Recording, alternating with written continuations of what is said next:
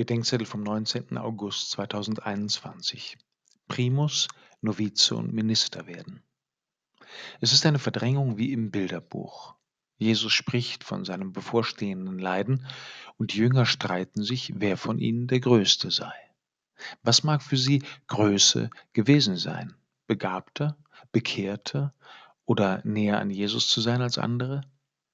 Es scheint, als ginge es Jesus just um das Gegenteil. Mach dich klein, stell dich hinten an, sei nützlich.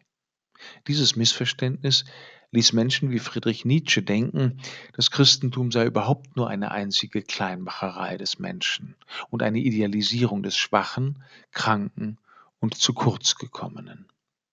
Andere Übersetzungen können uns mitunter helfen, einen Text tiefer zu verstehen, zum Beispiel die lateinische Vulgata, die auf einen Urtext des heiligen Hieronymus vom Ende des vierten Jahrhunderts zurückgeht. Dort sagt Jesus, ein Jünger solle nicht Major, größer sein wollen als der andere, aber jeder soll Primus, erster sein wollen, wenn es um das Mitgehen und Mitleben und Mitlieben mit Jesus geht. Und das geht nie auf Kosten anderer. Wer so ein Primus der Nähe Jesu sein will, der soll zugleich der Letzte sein. Aber in der Vulgata steht da nicht Ultimus, der entfernteste, äußerste oder hinterste, sondern Novissimus, der Neueste, der Anfänger, der Lernende, wie ein Novize im Kloster. Und ein solcher Primus ist jemand dann, wenn er zum Diener wird. Doch statt des lateinischen Wortes Servus sagt Jesus in der Vulgata, die Jünger sollten Minister sein.